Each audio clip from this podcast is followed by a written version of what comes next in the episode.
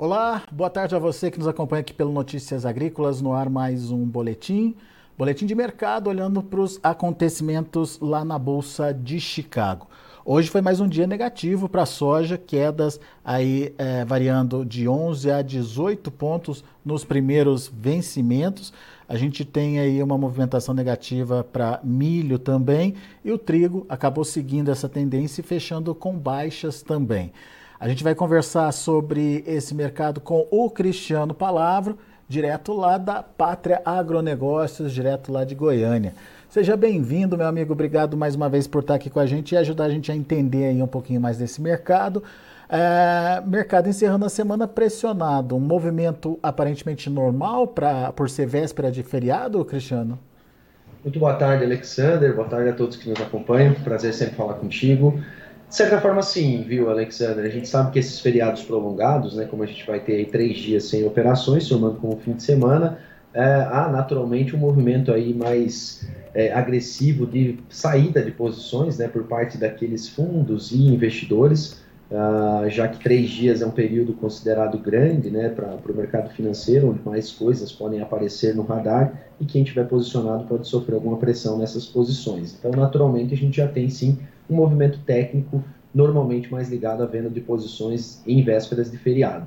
Mas também temos alguns fundamentos aí que contribuem um pouco para essa queda. Eu destacaria aí entre esses pontos principais uma percepção de um, um, temperaturas já um pouco mais altas aí chegando no curto prazo para os Estados Unidos, né? Isso vai trazer temperaturas de solos mais adequadas aí para o avanço do plantio. Isso é um fator de pressão, já que um bom desenvolvimento da janela de plantio garante que eles consigam né, efetivamente plantar tudo aquilo que está planejado, né, sem grandes mudanças também na, no mix de culturas ali. Então, esse é um fator importante. Hoje também tivemos vendas semanais de soja nos Estados Unidos um pouco abaixo né, da média das últimas semanas, no, no, na safra velha, algo que não é também muito fora do normal, já que os Estados Unidos estão bem menos competitivos do que as ofertas aqui do Brasil mas também tivemos uma demanda muito pequena por soja nova, né, da safra nova dos Estados Unidos, inclusive com mais cancelamentos do que novas vendas. Né? E também temos aí, na minha visão, um efeito de uma menor demanda concentrada para o curto prazo aqui no Brasil. É, os chineses já têm uma cobertura bastante grande para as posições de maio, né? na minha visão já chega aí a 90, até um pouquinho acima disso, por cento do que eles precisam comprar de soja importada, isso acaba diminuindo a demanda de curto prazo e acaba uh, também aí limitando o interesse comprador. Isso, sem dúvida, pesa sobre os preços. Nós falamos só de Chicago ainda, né, Alexandre? Mas também os prêmios voltaram a ficar pressionados aqui no Brasil e quem nos acompanha aí está vendo que os preços ofertados hoje nos portos, nas tradings, nas indústrias, ficou menor do que estava aí mais na, na terça e na quarta-feira.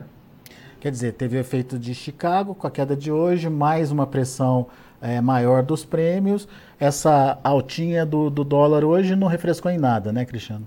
Não, realmente uma, uma alta muito pequena no câmbio hoje, né? Não chega aí a, a, a ajudar o mercado. Não foi suficiente aí para pelo menos manter os preços estáveis. As praças que a gente consultou hoje, na grande maioria delas, assim como nos portos, nós tivemos preços menores do que ontem.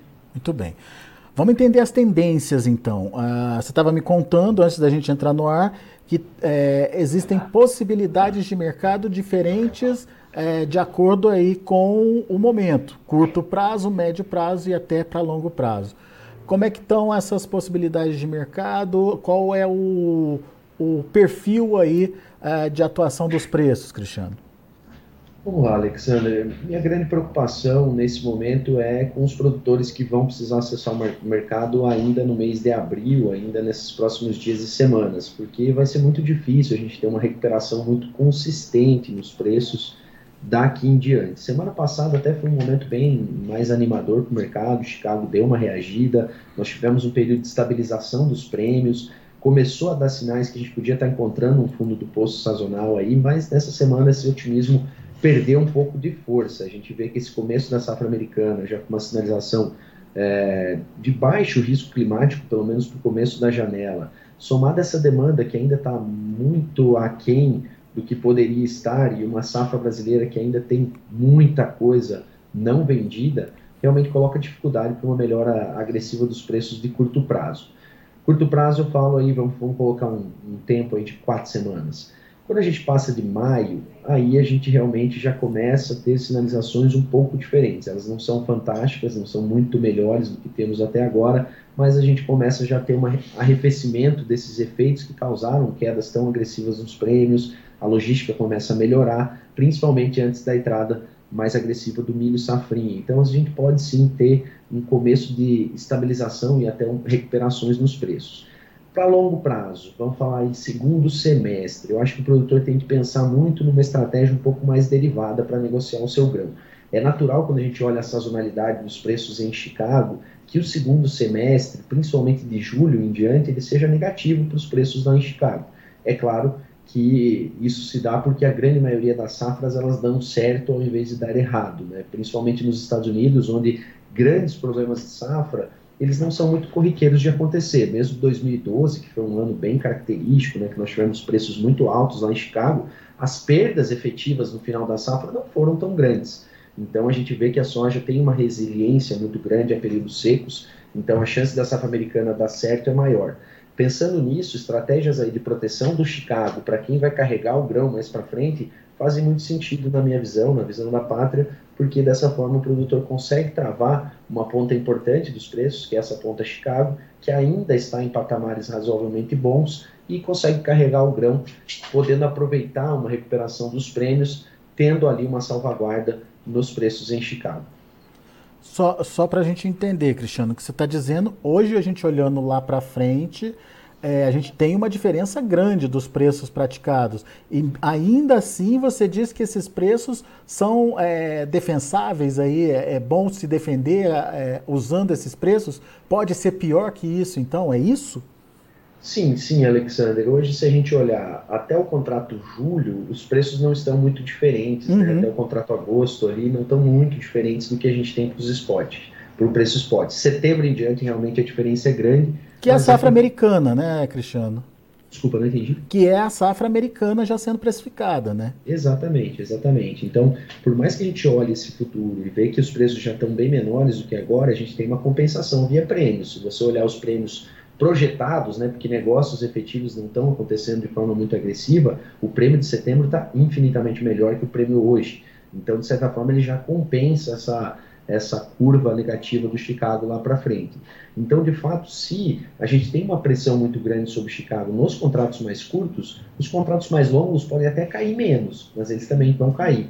Então, de certa forma, uma tática de proteção do Chicago, mesmo nesses contratos mais longos, que já estão em patamares aí bem menores do que os atuais, ainda faz sentido sim. Muito bem. Deixa eu voltar um pouquinho para o curto prazo.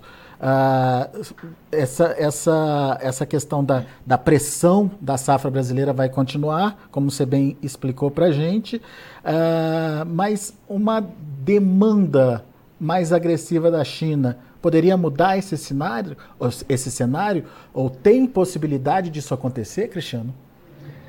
Olha, sim, sim. É, o que a gente está vendo é que as margens de esmagamento na China vieram se deteriorando ao longo da, da, das últimas semanas. Isso acaba sendo um fator negativo para a demanda. Se a gente tem uma mudança nessa sinalização, a gente volta a ter vendas mais aquecidas de farelo na China, com margens melhores, a gente pode ver sim essa demanda acontecendo de forma agressiva. Um fato importante de sempre deixar claro é que a soja brasileira hoje é a mais disponível e a mais barata do mundo, com uma grande vantagem sobre outras origens. Então, a demanda vai existir e ela vai encontrar o Brasil como o principal fornecedor, sem dúvida. Então, hoje a gente não vê uma disruptura tão grande pelo lado da demanda.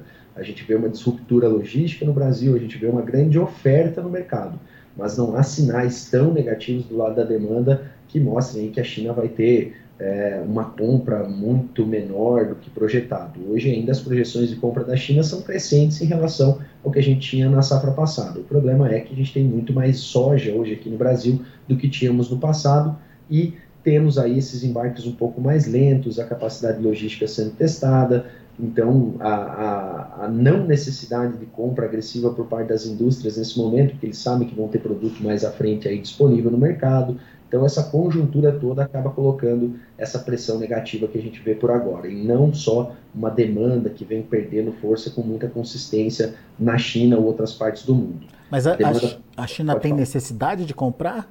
Precisa comprar de curto prazo?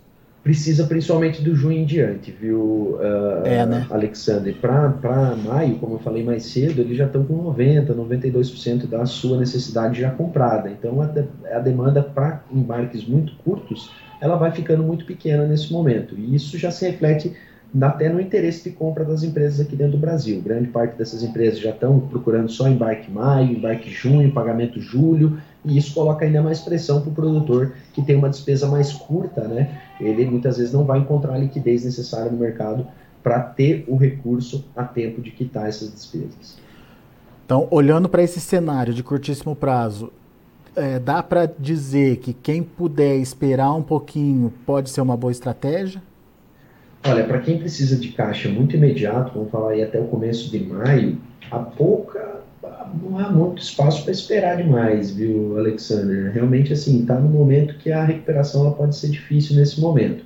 Para quem consegue segurar segunda quinzena de maio, junho, hoje eu avalio que sim, é uma estratégia que pode ser sim interessante pode aí casar com alguma operação, alguma coisa para trazer uma proteção para esse seu mercado, é, mas se há espaço para carregar esses compromissos financeiros um pouco mais para frente, eu não entraria no mercado agora.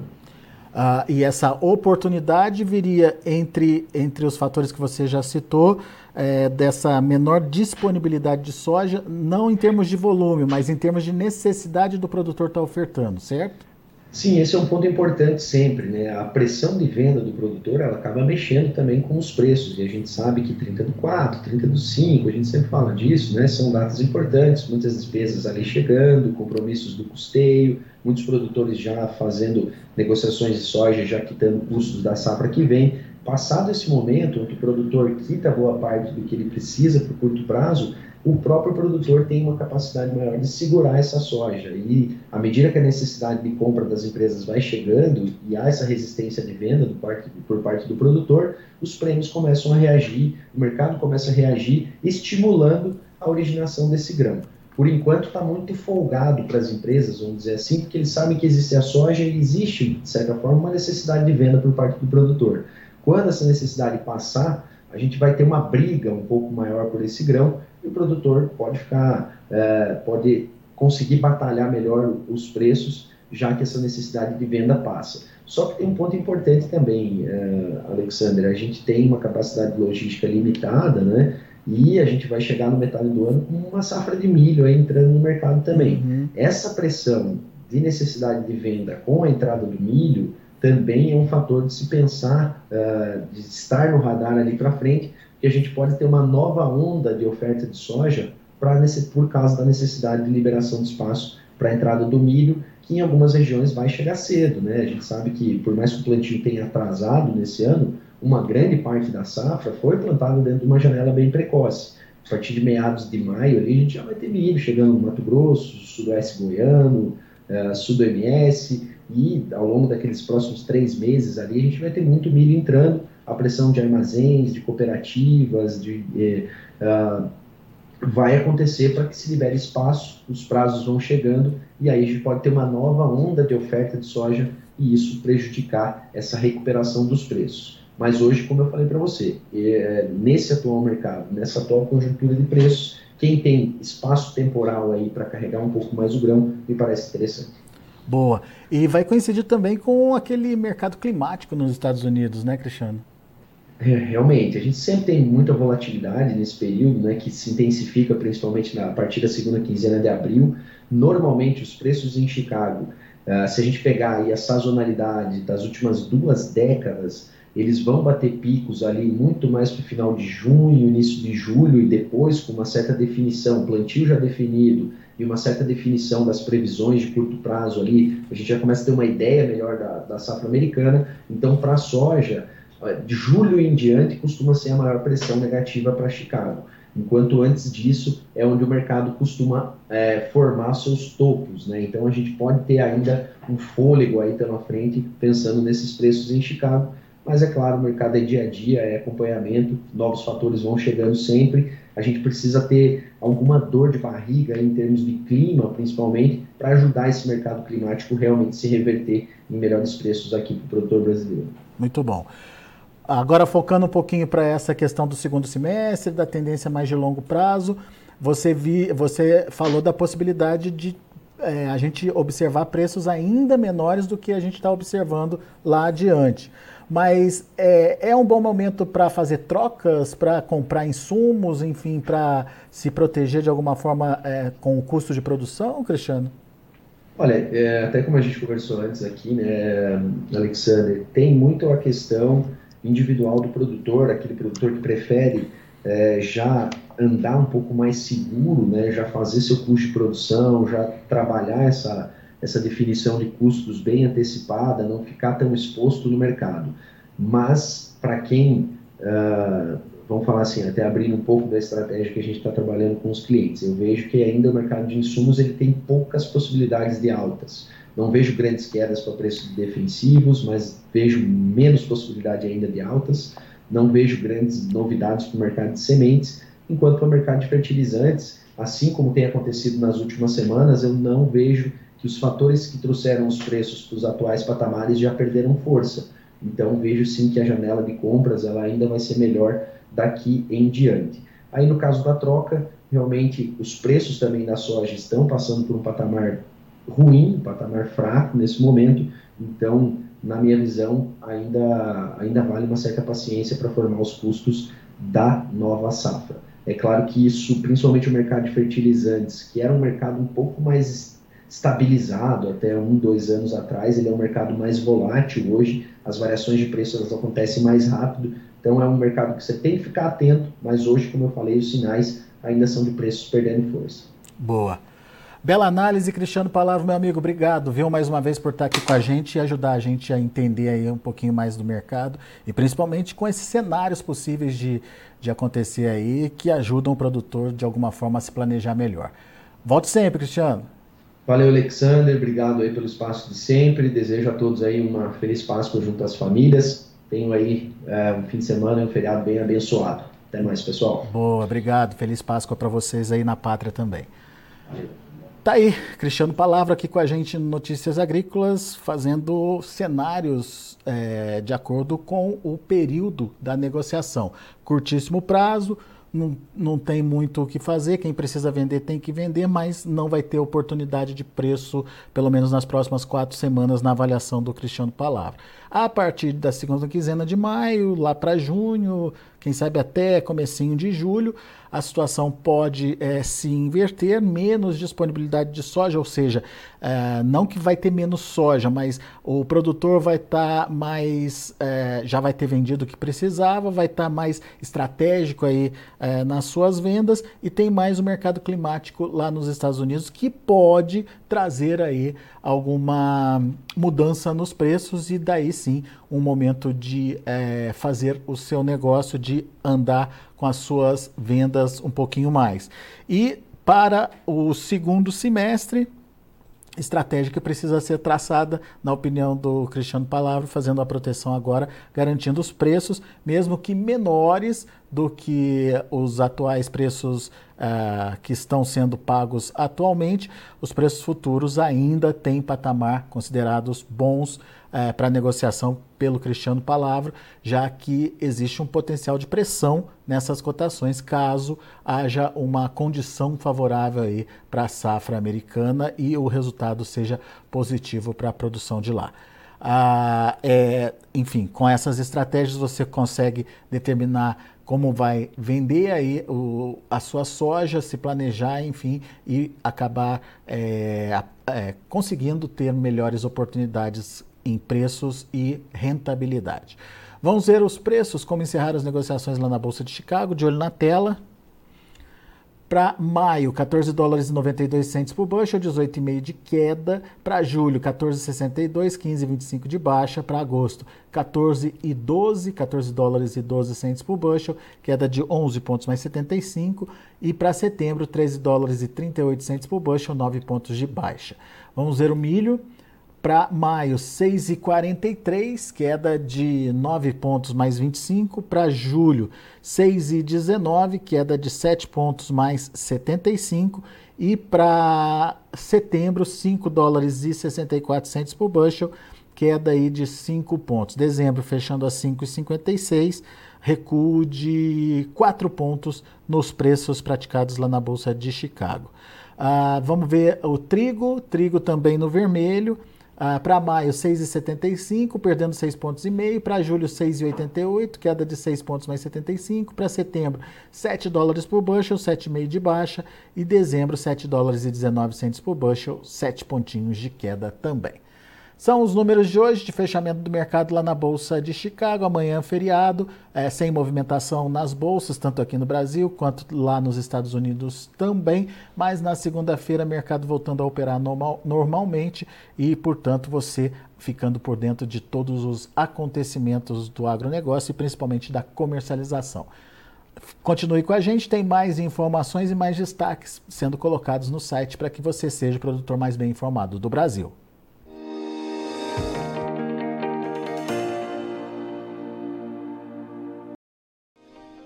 Se inscreva em nossas mídias sociais. No Facebook, Notícias Agrícolas. No Instagram, arroba Notícias Agrícolas. E em nosso Twitter, arroba Norteagri. E para não perder nenhum vídeo, não se esqueça de nos acompanhar no YouTube e na Twitch, Notícias Agrícolas Oficial.